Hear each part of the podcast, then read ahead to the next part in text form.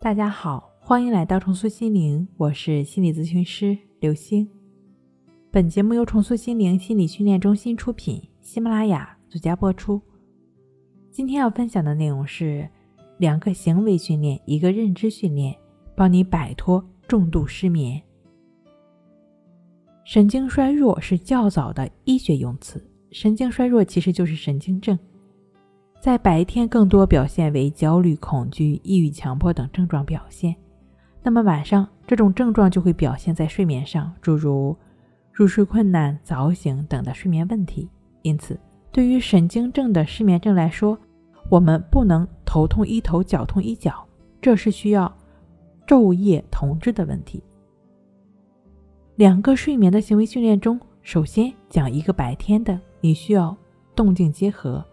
精神集中和有氧运动，千万不要因为老生常谈就忽视有氧运动。运动真的非常重要，运动能够提高身体内分肽的水平，从而让你保持好心情，抵御烦闷、忧郁的心理。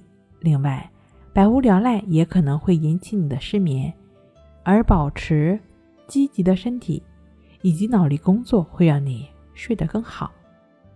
即便是你什么都不想，就只是拿着手机发呆、乱刷一通，其实也是在消耗你的能量。只有更集中注意力，才能有效的减少损耗，如此才能避免你晚上心神散乱的问题。另一个行为训练，学会以胎儿的姿势去睡觉，吉祥卧。吉祥卧其实是右侧卧，从中医角度来讲。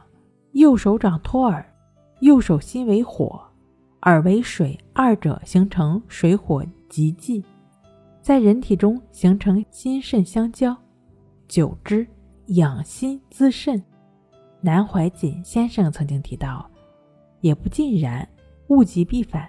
你老是右侧，而且压住右手，可能不利于右手的血液循环。那不妨尝试两边都睡一下。还有一个认知训练，就是欲擒故纵，避免睡得太用力。前来向我咨询睡眠问题的朋友，我一般都会首先告诉他们，至少头脑层面先尝试放轻松就好。毕竟入睡是一件你使不上劲的事儿，越想睡越睡不着，所以控制大脑的睡眠情绪十分重要。